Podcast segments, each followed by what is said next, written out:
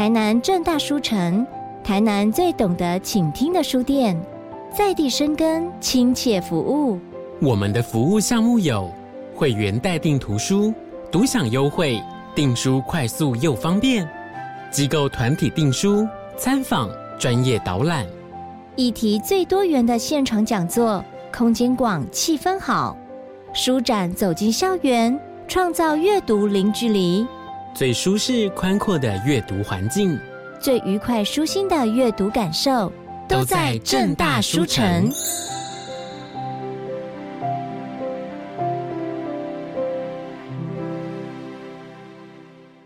一本好书，今天如此，将来也如此，永不改变。Hello，大家好，欢迎收听一本正经，我是燕君。今天刚好是。很临时的邀请到小乐老师跟我们一起录他的新书《致命登录》，然后这本书是由静文学所出版的。各位听众朋友，大家好，我是小乐。那另外，好，我是今天另外一个插花的来宾，我是静文学的行销凯英。哎，因为我自己是也是很临时，然后就把这本书 看完这样子。写游戏的东西，我自己就觉得还算蛮有意思的啊，因为之前也都放假都在打手游啊什么的。然后就是想问，就是小乐老师自己也有在玩游戏吗？嗯，我自己是一个蛮常玩游戏的人，就是最近因为有接很多采访，所以才发现到我的游戏最早可以追溯到《勇者泡泡龙》，大概八七八岁的时候，就是还在玩桌，那叫什么？就是那种。就是任天任天堂那一种，你还要去插卡带的那一种。哦，对，我玩泡泡龙是捉机。哦，已经到了捉机了。对，所以我还会有印象，小时候那个卡带会过热，你还得把把它拔起来去吹吹气吗？对，这个是一个有点年代的动作。凯英，这个我有经验。我，但我们是玩那个宝可梦，就是现在的那个以前说神奇宝贝。对，我我其实到现在我还有一点点不能够接受。宝可梦这个这个称呼方式，因为而且我我开始接触到神奇宝贝是大概它只有一百五十一只，然后第二次扩充是两百五十几只，但现在已经 可能已经到了一个很高的那个数字了。我大概只追到两百五十几只的那时候，现在应该是已经比《山海经》还恐怖。对，然后对，我觉得《山海经》这个比喻还不错，因为里面其实有很多游戏的那个对话。嗯，那我其实就是有想问，就是说里面有提到就是取那个 ID 嘛，但是我很好奇，就是说为什么就是没有想说要把 ID 加很多一些很中二的符号，还是这会在印刷上会多了很多很多麻烦这样？我自己其实那时候我有想过，就是其实通常真正的 ID 应该会加很多那种星星啦，然后那个上下箭头啊，因为那个其实。语言文字之类的，对，然后还有什么，还会加一些很奇怪的什么煞气诶之类的，这其实是某一阵子的流行。但是我后来发现，这个当下在游戏里都很正常。可是，就是其实这次对我来讲，在写的时候最痛苦的，就是我还是得意识到。就是游戏的对话，它如果它不可能百分之百的转印到文字上，是因为这很像是来骗字数跟骗行数的。因为其实游戏的对话，通常游戏大家会很紧张，所以会很快就断句，因为会很担心，如果下一秒钟如果就有怪来，我还在这边打很长的字，不就死了吗？可是你如果这个要呈现在小说里的话，真的很像来骗行数，就是它会不断的跳行、跳行、跳行。会让人家以为说，请问出版社是以行数来，因为以前的武侠小说就是以行数来计稿费的，所以以前的武侠小说就很常有骗行数的状况，就是什么小李飞刀噔的一声，然后就跳行，然后人已倒在跳行，你就觉得到底是来干嘛的？对，我也很，所以那时候就还是有发现这个问题，我觉得它确实，它就反映出来游戏它作为一个内容的。那个呈现跟小说还是要经过一个转译的过程。嗯哼。另外一个问题就是说，就是因为我自己没有很常看小说，小乐老师之前的一本书也有拍成电视剧嘛。我看这个的时候，其实说实话，它也有就是有给我剧本的那个感觉，因为它里面的比如说口白啊那些，其实我觉得都。很完整，包括它章节的段落，都让我觉得哦，进广告刚刚好的那个那个感觉是，就是说这个书也也是有那个剧本的企图嘛。我们说应该是说，小乐你在构思的时候有没有想到，比如说一些，比如说分场的概念，比如说在这里要有一个啊，就是下集要转场的，对对，转场的概念。好，首先第一个就是说，最让大家有这种感觉的，应该是那个分级。那我得。得让大家失望了，这个是编剧那个编辑帮我分的，因为他觉得就是他可能觉得依照大家的阅读习惯，因为台湾人现在不是有一个名词吗？就是阅读耐受力，好像阅读是一件重训一样，你要慢慢的加上那个公斤数，所以他可能觉得这样子会让大家知道说，OK，我看到这里我可以先暂时放下来，可能去打个手游啊，或者是去干嘛干嘛的，所以这个分段的部分。但我觉得第二个比较花心思去处理的是口白，嗯，因为我觉得这次我有一个想法，这个想法是以前没有的。我觉得跟公司就是有进好听有关。就是我记得在上一本《我们没有秘密》，有很多人是看就是听有声书的，这给我一种很大的刺激。就会觉得说天哪，我里面有超多意识流的那种，动辄三四百字，就是人物不断的沉浸在某一个过程里，就是那这个这个人他要怎么念？他要因为这个感情，他要无时不刻都在那里。然后以及第二个是这个读者，他听到文字这样子念出来。那他他要怎么去想象？嗯，所以当时我知道这件事情之后，我觉得我的我那时候就给自己一个想法是，下一本我要让里面的人物都好好说话。所以我抽掉了非常多文字单纯的描述。我觉得是我意识到可能会被改编，因为每个人都怀疑，就是说是不是想要再被改编一次。我觉得是我想到我有声音主播这件事情，对。对，的确看起来它里面的内容是几乎不需要经过解释，或者是要有什么注释去解释说，比如说这个症状或者是什么这个洪水什么法什么心理的这个方式到底是什么？好像的确是很真的是像学生之间的对话，然后和家人之间的对话。对，我给自己的要求就是这个声音主播念出来不会尴尬，就是看起来是。对我来说很有画面、啊，就是一个沙发场景，或者是一个餐桌场景等等，或者是一个房间的场景，这种室内的那种对话的感觉，对我来说还蛮细致的。我自己是很蛮喜欢那个何何清燕的。我我觉得，我觉得，我觉得何清燕是一个很有趣的角色，是因为有人觉得她的存在。很有人跟我说，他觉得何清燕是里面被删掉也完全成立的。可是也有两个人跟我说，他最爱的是那个角色，所以就觉得这好像人生哦、喔，就是很多时候我们觉得超重要的人，有的人根本就记不住他的，就是他的一切。嗯，但是何清燕最后有一个蛮就是戏剧性的高潮，但我们在这里就不爆雷了，这样子。对，但是他是跟陈信汉有之间有一些。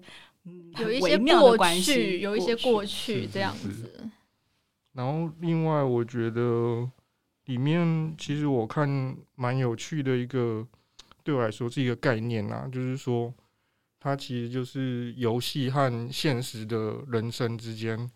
它有一个呃，我们从现实里面逃入游戏，然后又被游戏推回现实的那种。虚实交错的那个感觉，而且你好像比较倾向是说，呃，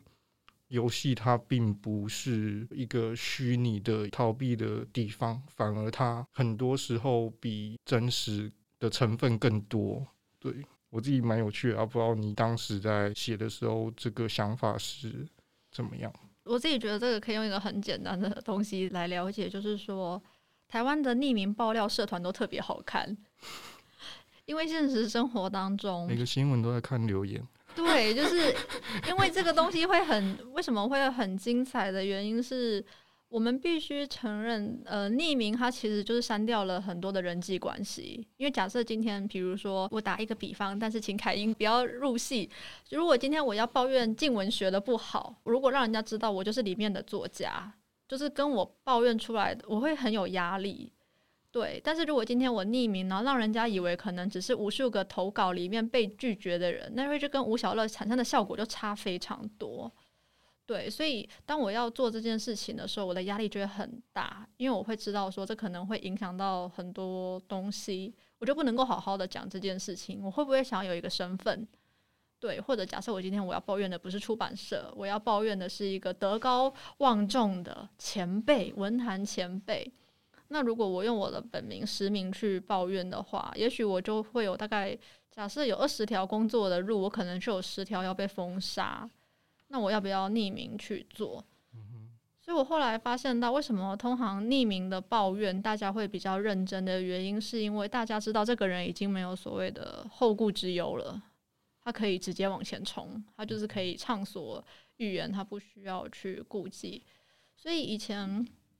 我不晓得你们的爸妈有没有，或者是不是爸妈，因为可能网络出现的时候已经已经是很独立的了。但是有一个阶段，大家会很常担心说，你不要在网络上被骗。嗯，对，因为这个人我们都就是好像没有看到他的脸，是不知道他是一个怎样的人。但我自己觉得很矛盾的是，我有蛮多还蛮好的人生的互动经验，也是在网络上发生的。嗯，我聊得很开心的那种状态。就像刚刚讲到，就是说。网络的那个匿名性，有时候好像匿名讲出来的话，就是就会假设说对方其实根本不知道我是谁，嗯，然后就是会有一种吐露心声的感觉，就好像是好像跟一个陌生人在那边掏心掏肺，嗯，对，这个概念其实对我来说很有趣，尤其是它被放在不知道可不可以讲剧情。其实他爸爸的角色是比较属于说那个东西都是虚幻的，然后还有那个经纪人的角色，刚开始对他的质疑，但是他们不断的为游戏中的自己的那么真去做辩解，那个东西对我来说反而是更好像我在游戏中不是我自己，但是其实我在游戏中完全这就是我，就是那个人，就是完全就是我的那个感觉。对啊，我自己会觉得很有趣的是，就是如果我们一样被骗，如果我们是在现实中被骗，就是人家会说什么哦，对方真的是居心叵测啊，还花那么多时间跟你培养感情啊，有的没有的。但是如果在网络上被骗，人家会觉得好像是你自己笨。嗯，对，对。但是我觉得通常就是我不晓得这之中到底我们有看到一个人的脸，跟没有看到一个人的脸，它到底差距有多大？所以，我后来我有的时候我会觉得匿名是中性的，然后网络本身也是中性的，端看就是到底是怎样的人在去使用这一切。但是我们好像通常会不敢去怪罪在人本身，我们比较会想要怪罪在工具，以为只要没有了这些工具，人好像就会恢复善良。嗯嗯。但我觉得真正要问的，其实还是我们是怎样的组成，这样。嗯，就是怎么去使用那个工具。然后，另外延伸刚刚的问题，就是我对这个概念其实有一个很有趣的想法，就是说，其实主角陈星汉他是因为一场车祸，所以他能够看见某些别人看不见的事。但这个车祸对我来说，好像放进就是人生的成长里面，好像也是成立的。就是说，这个车祸并不是一个。对我来说，不是剥夺了他本身身体啊，或者是什么的机能，反而是加诸了一个他能够去看见别人的信号、死亡信号的一个说能力嘛之类的。也就是说，好像是放在我们求学过程中过渡到社会的时候，好像莫名其妙的看见了某些原先自己看不见的东西。然后那个东西是让自己无能为力的，好像自己无力感，就是没有办法在这个结构上去做改变或者是思维。对我来说是一个成长，而且是一种有点被迫的成长。就是你怎么看这个车祸放进更大的一个从求学过渡到，或者我觉得这样说好了，就是其实里面的角色好像他是属于，说实话他是蛮顺遂的，在求学的过程中。但是好像经历了那场车祸，他是得到了某个东西，但是那个东西他是无法负荷的一种成长。怎么看？就是说这个东西如果放在一个人生观里面，或者是放在一个求学的青少年过渡到社会的这个阶段。糟糕，创作背后的用意都已经被讲出来了。对，就是其实车祸它本身就是在隐喻说，我们的人生之中会有一个变动，而那个变动可能之后会留下一个跟自己很久的东西。我觉得有一个非常靠近我们最近生命经验的比喻，就是打疫苗。对，我会这样子讲的原因，是因为就是打疫苗是一个你一定得去做嘛，因为你如果如果你没有一个理由去做的话，就是也许你会让自己，假设你不幸染疫的话，你可能重症的几率会很高，所以到最后它有一种，它背后有一些不得不的因素在，那其实那也是一种被迫的成长，就是你得让自己变成跟以前不太一样的人，你要成为一个有抗体的人。然后我最近看到一个新闻，我觉得很不可思议是。国外有一个人，他打完疫苗之后，他原本他有一个特殊疾病，是他没有嗅觉。但他打完了，他的嗅觉不晓得为什么，他的生理可能出现了某一种奇怪的机转，他就有嗅觉了。就是疫苗，因为可能科学家都在讲说疫苗会让一个人，我不晓得，凯英你打完三剂了吗？我打完三剂了，然后前面副作用蛮可怕的。对，就是我我后来觉得疫苗很像，就很像是我。我自己就是，我现在因为最近开始要处理第三季了，哦、然后就在想说，因为大家刚好不都会比喻说，就是很像被车撞嘛，然后之后自己就变成一个跟以前不太一样的状态了，嗯、就是我们体内有一些抗体，然后甚至有人呃出现了很严重的副作用，然后甚至有人因为副作用它本身它没有不好，它就是很中性的名词嘛，所以有人的副作用是他恢复了他很想得到的东西，就是他的嗅觉。所以我觉得这一切就是这是一个，但是你其实已经把我的这个整个车祸的设定讲出来了，它可以换成任何东西。剪掉吗？没有没有没有，它 它它不用剪掉，因为那个就是表示一些创作的一些想法被埋进去，包括他的年纪我都故意设定好的，就是二十岁。嗯哼，他是在二十岁的时候有一场小车祸，那其实完全就是隐喻，那因为那就是一个我们很世俗认为一个人。他刚好还有很多嘛，第一个他是二十岁，他成年了；第二个他还有一些后青春期的一些遗留的一些想法在，但是他同时又得面临着大二大三，他可能会有那种，人家多多少少还是会觉得，那你是不是要很快的，大概在两年后你要不要考研究所？人家那时候会开始问这些问题，所以他在这样的情况下，他突然间。得到了这个能力，这到底是能力还是什么？以及我很喜欢你刚刚形容的是这个东西，它没有办法复合，因为这其实它象征着，他也许有一天他有办法。因为我觉得这个可能是他还很年轻，他那时候才二十岁，可是等到书这样子写下去，他大概已经是一个二十七八岁，还会被何清燕讲说，我们再过两三年就三十岁了。他其实也是在。反思一下，就是我自己我自己的反思啊，就是我的人生观。我们会不会在人生的某个阶段得到一个东西，也不一定是得到，可能当下我们定义成是失去。因为以陈信汉来讲，我们可以讲说他得到了一个看得到谁要死掉的能力，但也可以说他失去了一个看不到别人要死掉的能力。对，所以他接下来要给他的时间就是。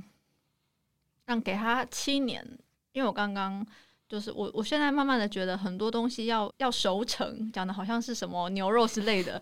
就是它真的就是你没有别的方法，你就是要等，或者是久，你放十五年、十八年这样子，所以它就是要慢慢的去，就是从你刚刚的比喻，从不能负荷变成好像慢慢可以负荷到。下一步是我不仅可以负荷，还可以走下去。嗯其实我看这个角色的时候，其实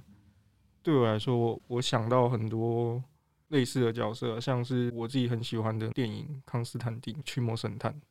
他也是一个阴阳眼的，就是他突然某天能够看到那些鬼魂，然后他就不断的吐血啊 之类的，让我看到觉得他其实。很痛恨这个能力，但他又变成了他的一个责任，就是因为我能看见，所以我必须要做什么。但是主角陈星汉他是转为变成一种，就是他还没有转换到他必须要负荷这个东西，他所以他选择了就是逃到游戏里面，然后他想要换另外一个身份在游戏里面的那个那感觉，对我来说，因为我自己其实也有一段过渡期，跟他蛮像的，所以我就会觉得，哎、这个经历其实说实话不是没有人写过，但是其实更精确的来说是没有人会去在乎一个他没有表达出来他为何逃避的人的背后到底是什么？大家其实会去在乎的是那些他尝试过然后失败了，或者是说他争取过而没有获得的那些人，他会留下什么？但是那些完全从一个过渡期，他就完全放弃了那个争取或者是去挑战的机会的那些人，躲进了某一个世界里的那些人，他的背后他是。不会被看见的，就像大家会在乎废票有多少，但是大家不会在乎那些投票率以外的没有去投票的人，他们在想什么，就是他不会被表达出来，而这个东西被写出来，或者是说他被写进了小说。对我来说，这个小说非常写实。对我来说，嗯，呃，因为已经有读者反映说，我觉得还蛮可爱的。有读者反映说，就是我的目前五本创作里面，这本独角他最不喜欢。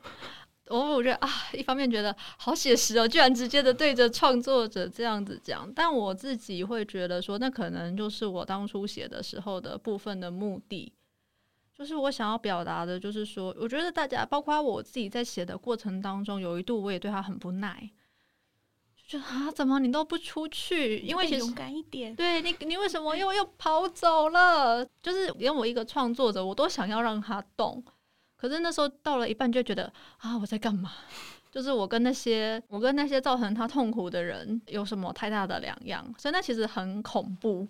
就你一方面，你想要写一些一个人在没有发出声音的状态下，他可能你会听到什么？因为一个人就算他不讲话，他还是会制造很多声响。比如说，从游戏的那些电动的音效，你还是知道他有在干嘛，或者他打键盘。嗯、但是连我中间都会有一种啊，陈星汉不要再那么被动了，陈星汉不要再消极了。对，所以就是我自己觉得，可能写他，我才意识到，可能之前写的那四本都还蛮顺风的，因为那可能也是社会比较关注，大家比较有办法去找到一个了解他的原因。但是陈信汉的话，就是他的考验会比较高。可是我觉得这个反而会让他成为一个对我比较有意义的角色。对，就是我是逆风的再去跟他相处。嗯哼，嗯，的确，我自己也觉得，哎、我自己的状态很多时候造成他人的那种困扰，对我来说有懒得去解释啊，或者是。其实根本不知道怎么样跟别人做解释，说呃我自己的目前的状态到底是什么。但是别人好像除了担心和不理解之外，好像他也没有办法进入到你的世界，好像就是变成一种他妈妈也呈现着一种就是很无能的那种感觉，瘫在沙发上的那种感觉看自己的小孩。然后他的爸爸是对他已经呈现很多的不耐烦等等的。对，对我来说，这角色就是很写实，很贴近。我相信是很贴近很多年轻人，或者是他在过渡阶段的一些人，他的一些经验。呃，我想讲一下，就是我觉得我们的社会，或者是我们一般的读者，我们都会期待，比如说在各种文本，不管是电影、小说等等也好，呃，他的。里头的主角都是他具有某种主动性、勇敢的性格，去突破某一些限制，或者是做出某种牺牲，或是拯救别人的工作。但是这一个小说里面的陈星汉，他非常的独特，他本身是有点之前在小乐好像接受访问，或者有人提问到，就是觉得陈星汉其实是一个有点反英雄的角色，就是他不像我们一般看到的。这些文本里面，这些主角面那么具有主动性，但在这个小说里面，他因为某一些因素，迫使他必须去面对某一些事情，然后找到一些解决方法。但是这个其实都不是他一开始主动的选择，所以我觉得这是这个角色你会觉得很贴近我们一般正常人在日常生活当中，你可能有时候感到很无力的时候，其实你会跟陈信汉。很有共鸣，不想要就是永远当一个这么主动积极去面对你周遭你个人人生的问题或是别人问题的时候，你会从陈信汉这个角色身上找到那种你可以理解他的部分，这样子，就看起来很挣扎，然后也就是我觉得我想要表达的是，很多人他之所以看起来没有在动，其实并不是他一开始就选择了不动，而是他可能想想了两个选项，想了很久。然后最后才决定不动，但我们很容易会因为他到最后没有动，觉得他没在想，而去可能觉得他就是一个啊，你就是没有在想的人呐，而没有意识到他其实早就已经做出了选择，但我们可能不想接受这种比较消极的选择。而且我觉得有时候这类我会把它归类在是属于比较敏感的人，就是跟他的能力一样，就是他好像比别人能够多看到一些什么。但是他却没有办法承受他能够看见的东西，但是这个东西却不被理解。哎呀，糟糕！我们就我我们这个要打到这边了，嗯、原因是因为你已经快要把第二集要讲的东西给讲。Sorry，你就是他其实也是一个，那表示哇，对对对，那我会我会觉得很荣幸，因为表示把很多我在我觉得我的。比方是让大家可以联想得到，可是不要那么直接的告诉大家，因为以前我写作会比较想要直接告诉大家，嗯、现在我都是用比较退后的方式，看读者有没有办法自己去找到。但是其实已经有读者问我说，就是这种是不是在指涉社会的某一种比较敏感的人？嗯、我觉得，哎、欸，对，没错。嗯，其实我还蛮推崇他的人格的，不知道为什么，因为我觉得。一个人他要走出去的那个刹那，并不是为了他自己，而是就是为了他人。他就是他整天在做的事，都是在为了别人那边跑来跑去、搭车干嘛的。因为他很，嗯、我觉得当初在想他要出去的时候，因为其实当初出版社有给一些意见，就是他出去的那个震撼要大一点点，因为要一个人要从不动到动，他的那个背后的那个作用力要够大。嗯、就是以前我们学物理嘛。然后我那时候很快的就去想到说，就是他应该不太会为了他自己的原因，是因为可能他很讨厌他自己。嗯他很痛恨他自己，就是其实有，我觉得读者都看得好细哦。就是居然有读者说，陈星汉一定很久没有照镜子，所以他没有发现他变胖，他是穿了鞋子发现，哎，怎么鞋子好紧？嗯，对，就觉得大家都看得太细了。但是其实没错，他其实是一个很讨厌他自己的人，所以他走出去的理由一定要读者马上可以理解，但是又不能够太一般，所以他是为了一个游戏中喜欢的。人走出去，因为可能为了他自己，他会觉得，嗯、那我继续躺着好了。嗯，嗯其实有诶、欸，就是我看到里面有一段是他在打车，就是他从那个车窗的那个镜子，好像在想一些什么，然后有人叫他起来，就是救他下车的那一段。对啊，他，是一个很久没有，看到自己，然后那个自己好像跟自己又不太像之类的，对我来说的那种感觉，嗯、就是有种车窗的那感觉，还还蛮好的。好，我要默默记上。终于有人对他的人格投下了。对，人好像偶尔会，比如说看到镜中的自己，你会开始想说：“嗯，这是我吗？”对对，我我怎么活得那么糟？解离的感觉。对，就是好像我觉得那个也是，好像让自己看见，呃，我现在在一个什么样的状态？对，那我我要怎么样？整理自己，打扮自己。嗯，因为他确实，他确实已经很久没有看看看他自己了。嗯哼，嗯。另外有趣的部分就是，就是因为他 ID 叫东泉嘛，他的那个想法是水煎包忘记加辣椒酱，就是一个名字缺什么，生命中缺什么，名字就补什么的概念。对，这个也还蛮有意思的。其实我之前也在台中念书嘛。那时候我对东泉是没有什么感觉啊，我只知道，哎、欸，他们早餐爱吃炒面，但是因为我自己不太吃辣，所以我好像没有没有什么加过什么东泉什么的。对我来说还蛮有趣的，就是 就是好像自己读书的生活就，就、欸、哎有一点被那种现实唤起的那种感觉。觉得里面还有那个酱油蒸蛋，我觉得超有意思的。嗯，因为我后来才发现，大家的家里吃蒸蛋好像都是用日式高汤去蒸。嗯哼。但我我以前很喜欢，那时候而且那个是在学校的时候吃到的，就是以前小学的营养午餐，就是既然是用酱油去提味，所以那个整个味道会就是会甘胖甘胖，就是它会咸香咸香。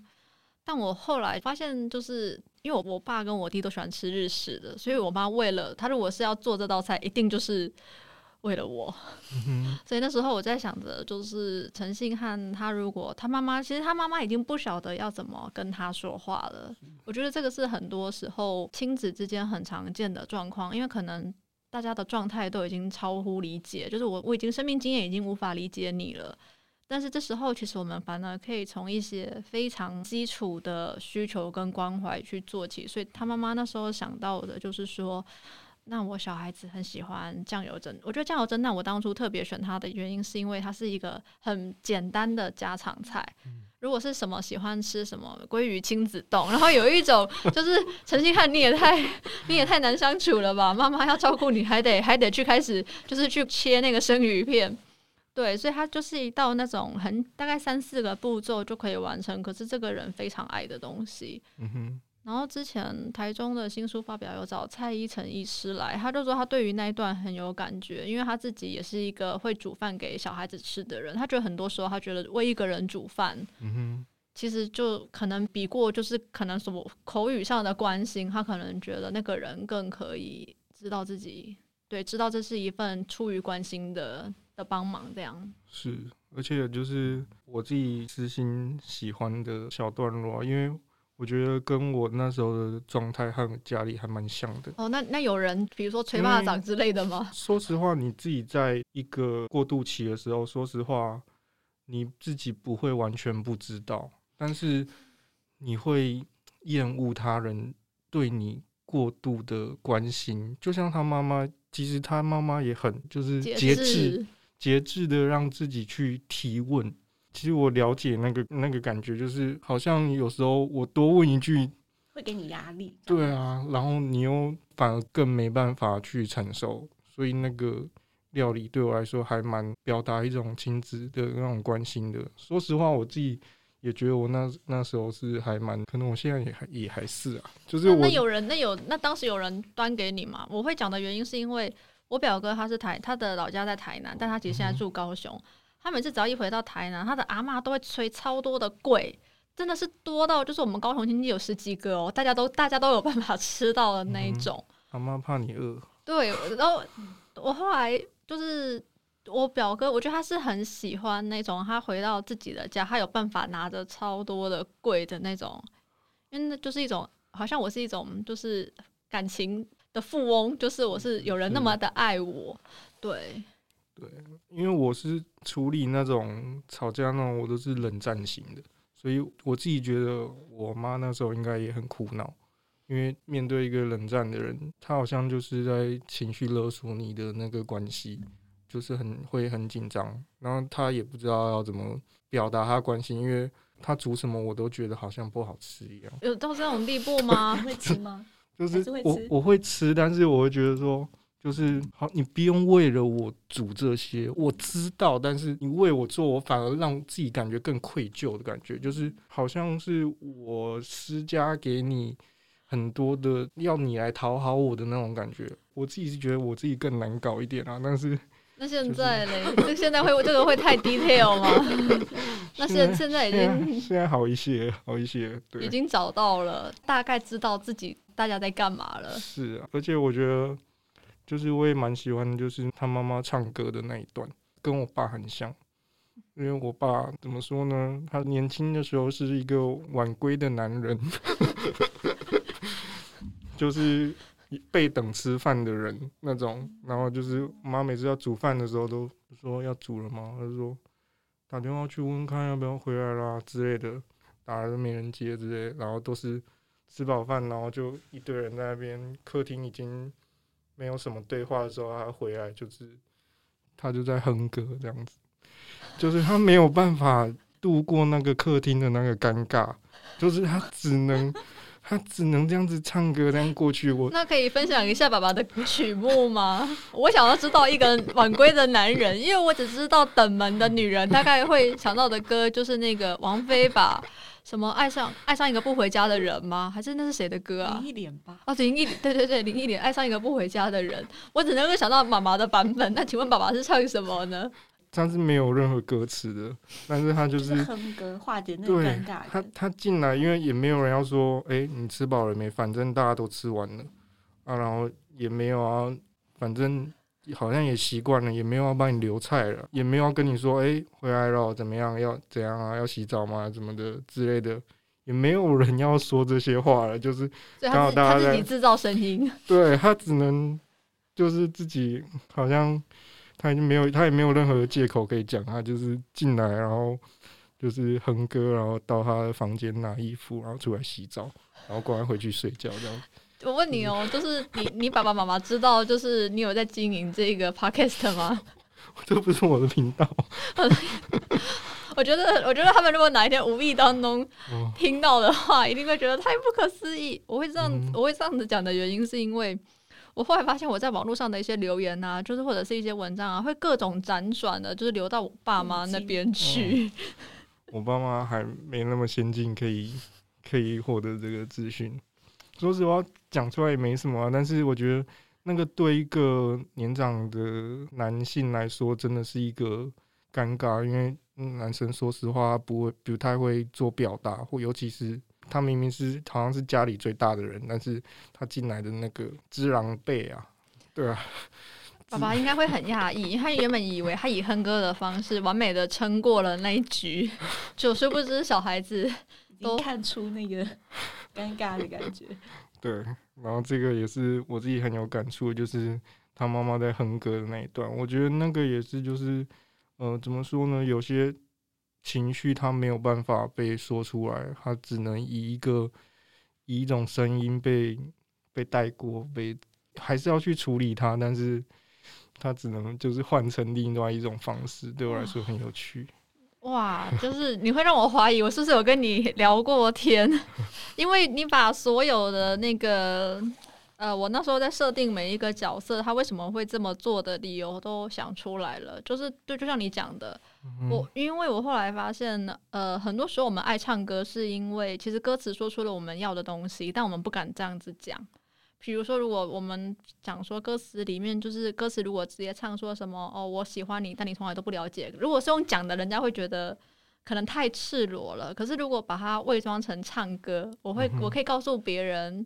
我只是在唱歌，唱歌，对，所以其实对对他妈妈来讲，就是他可能他已经没有办法消化很多，因为每一个人，包括陈信汉，包括他自己的先生，都把他当成是，就是大家都会把自己的情绪，或者陈信汉是以一种很被动的方式，就是我不管你，但你也不要管我，所以当时那个就是。敌这个不正常的人的作者廖明，他有讲，他有写一段书评，我非常的感谢。就是他可能把我一些还在想的东西理得更清。嗯哼，他就有说陈信汉被困在房间，可是其实他爸妈也被困在房间。嗯哼，就是通常，因为我们社会对于家庭的秩序是要求蛮高的，就是大家都要很正常。那如果一个人一旦很，尤其是小孩子一旦就是没有依照大家的路径走，大人。就会说，旁边的人就会说啊，你就是把他给宠坏啦，你就是应该要怎么样跟他讲啊？大家会不断的，所以其实妙咪他就是他，我觉得妙咪他就是很直接的看到说，其实被困在那个空间的人，不是只有陈信汉，也有他的父母，只是他爸妈选择的方式刚好很两极。他爸爸选择就是逃走，然后妈妈选择留下，可是留下来会不会内心有怨？也有。所以他就是透过哼唱歌的方式，把那个内心的那种感觉一点一滴的给释放出去。嗯，就是真的是很压抑的一个感觉。嗯，我爸也是完全不管我们就是课业啊，任何学习的问题，因为那个东西都是好像理所当然的在我妈的身上，就是任何的联络簿要签名啊。那我怎么听一听觉得要哼歌的应该是妈妈？运动会要不要参加啦？出去什么要不要参加？任何的都是好像都是我妈去签或者是怎么样。对，我爸好像就是觉得，诶、欸，好像那个东西好像不需要我来做沟通，我只要诶、欸、看，哎、欸，你的状况好像还行哦、喔，就就这样就好了之类的。对啊，所以大家不都讲嘛？就是通常给爸爸带小孩，只要小孩子还会呼吸，爸爸就觉得自己很厉害了，还活得健康就。对，是。另外，我想以一个就是那个设定也蛮有意思的嘛，就是它是北欧的一个神话的那个概念去设定这个游戏的。要不要稍微说一下这个？哦，一方面是它有里面有很多元素，其实有玩过的人都已经猜出来了。就是我有很多元素是从《仙境传说》这款游戏来的，因为我以前玩的非常的凶，就是很辛苦。因为我爸妈大概十二点睡，然后我要等到我爸妈十二点睡，然后十二点半我就跑到客厅，然后因为以前还在用那个数据传播，所以还会有那个噔噔噔噔，凯英你笑了是不是？被迫回想到那种以前要连，一直连不上，对对对对对，就是以前就要看那个小盒子的那个那个连线的过程。拨接吗？对对对，这个都是 这个都是大 BBS 有拨接，这个都是现在的小孩子完全无法理解的。包括如果有人要用网络，就不能够接电话，就是这个都是很有年代的东西。所以那时候我都还要用外套盖住那个数据机，因为以免他那个打电话嘚嘚嘚嘚嘚嘚嘚，然后被我爸妈听到，然后发现我在打电动。对，所以我是想要纪念一这一款，我玩了好多年哦，大概玩了，我后来就是中间玩了四年，后来大学毕业后又回去玩了两年，大概一款我玩了六年的游戏。然后二来是也受到这款游戏的启发，我非常的喜欢北欧神话，因为我觉得北欧神话它是一个可能跟华人的社会的要求刚好相反的东西。我觉得我们华人很怕毁灭，嗯我们很希望我们华人，我觉得如果要我讲，我觉得我们的核心宗旨就是。如常，我们很重视那种秩序的不变。可是北欧神话，我很欣赏的，就是一开始预言就已经告诉了你，未来会有一场战争，就是叫做诸神的黄昏。然后所有的神，多数的神都会在那个战争里死去，就是我们所知道的所有的什么索尔啊，那些大家都比较耳熟能详的。然后反而留下来的都是那种两三个大家都根本就不晓得到底他是谁的那种神。那对于神来讲，就是说，你如果知道你要，就是未来会发生一场大战，然后所有你现在台面上所看到的那些奥丁啦，这些他们都会死掉，那你要怎么活下去？可是他们一点都不觉得痛苦，因为他们知道说，那如果说宿命将至，那我们就是为了那天准备，浴血而战。就是你明明知道你会死哦，但是你还是。要浴血而战，我觉得这个精神它对我来讲非常的重要，因为如果没有发生这场毁灭，那剩下的神不会移动，然后不会移动就不会发现到新的大陆，以及不会发现到新的更有生机的地方。因为如果被对北欧地理有点了解的话，会发现那是一个很不适合人居住的地方，就是又有火山，然后又冬天又有永夜，然后又冷得要死。就是各种，然后农作物也都长不出来，所以我觉得北欧神话他们很早就把生命跟生机寄予在毁灭之后。那个这个跟跟我们华人，如果我今天告诉你说玉皇大帝呀、啊、会发生一场战争，然后玉皇大帝那个那什么瑶池王母他们都会死掉，大家应该会彻底的崩溃，然后就是取消订阅这整个频道。对，会觉得你在说什么？你在说这些神会死掉？对，那其实也是给一个陈信汉的一个祝福，因为我觉得我对于这个人物我的感情是很特别的，我想要让他就是这其实也是在隐喻说他会遭遇很多打击，但是可能这场打击之后他有办法移动，然后就像当初的北欧人一样，他们找到了比较南的南边的位置，然后发现呢，太棒了，这里可能比较适合活着，但如果没有那场战争，他们就不会做出这么大的迁，他们就不会迁徙。对，我想要告诉陈星汉的就是，也许你会经历一场近乎毁灭的事情，但是之后也许你就会移动，你就会找到一个重新活下来的方式。最后要老师这边有什么要宣传的，或者是有什么活动啊，或者是有什么？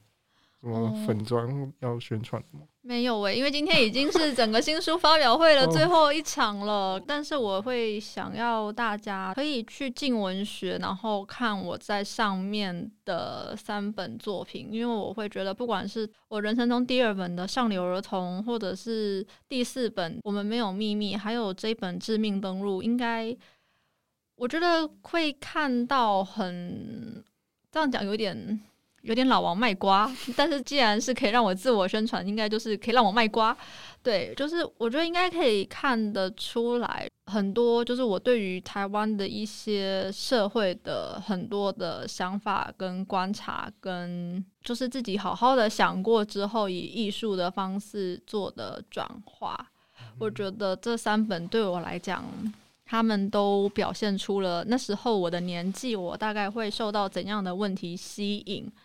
对我，所以我会很想要大家就是可以上镜文学，然后同时上面也有很多我很喜欢的作品。我先讲一个我最近非常喜欢的作品好了，就是八尺门的辩护人。一开始我听到八尺门，我以为是我以为是国外的地名，因为我对于基隆非常的不了解，而且八尺门它感觉不像是一个我们通常会称呼的方式。那后来我才知道说它跟原住民有关，对。就是这本书他写的很好的原因，是因为作者唐福瑞他本身啊也是法律系毕业的，而且有去考国考，就觉得太原来就是他觉得天哪，真的就是跟我就是我的克星，原来也是有人克服完这一切之后，然后回来回来创作，所以就觉得啊好忌惮这样子的作者的存在。但是看完之后又就很理解说他把他的实务经验，然后跟他想要创作表达出来的一些东西做了很好的整合。那我觉得这本书给我很大的挑战，就是说，我觉得他把台湾的非常多的问题给整合得非常的好。比如说，我们对于原住民现在的眼光，就是我们会不会没有表面上的歧视，可是我们把某一些东西内化得很深，大家只是用比较文明的方式再去排挤某一些少数人，或者是说死刑，这个真的是台湾不晓得还要再争执多少年。以及这几年大家不断的去思考的，就是精神、精神的抗辩。我觉得我们社会对于我们还是会把一个人他在精神上承受的折磨，往比较个人的方式去做归因，就是可能是他这个人本身就就哪里怪怪的，或者是先天的不良。可是书里他很完整的去还原了环境的那个部分，那我觉得。可能会让很多读者他比较有办法从这整个故事的情境之中去理解到为什么很多时候判决走这个样子，然后还有公投，我那时候就觉得天哪，还有移工，就是台湾的移工，就是他把很多我觉得如果要我用一本书处理，我都会觉得很棘手的议题，他一口气就很像是那种大满那种怎么讲，那种组合包一样，他一口气全部。给你，然后可是他又把它给组织的非常的流畅，所以你并不会，你会知道他同时在就是进行很多困难的操作，可是他把那个痕迹收的蛮好的，所以。对，就是我觉得大家就是也可以看一下这一本《八尺门的辩护人》，然后我觉得让我很激动的就是他已经要影视化了，然后主角既然是找李明顺，我非常的喜欢李明顺，就是因为他真的很帅。如果大家有看到他二三十年前，会发现他真的好帅。然后二来是。对，就是我觉得他的他为了演，因为这本书《八十门的辩护人》主角是一个有点油条的人。我那时候看到他要影视化，就觉得说，我觉得油条是一种很难征服的，就是大家要演严肃都很容易，可是要油腻到不讨人厌。然后我那时候就觉得哪一个角色有办法，就是油腻到讨人喜欢。对，然后后来当我知道就是主角是李明顺，就觉得啊、因为从他做工的人的表现，就觉得应该是有办法，就是胜任这样一个角色。对，所以我会觉得，嗯，推荐给大家。也、yeah，那大家也快点去买书，或者是登录你们的账号去买书，然后来看一下小柔老师的作品，这样子。那今天就感谢大家，谢谢，谢谢谢谢，谢谢各位，谢谢大家，也欢迎大家加入静文学的脸书，还有官方网站，以及我们最近也有。开发了新的 App，然后下载就可以有更多好看的故事可以陪伴大家。耶，那我就不宣传喽。OK，谢谢，拜拜。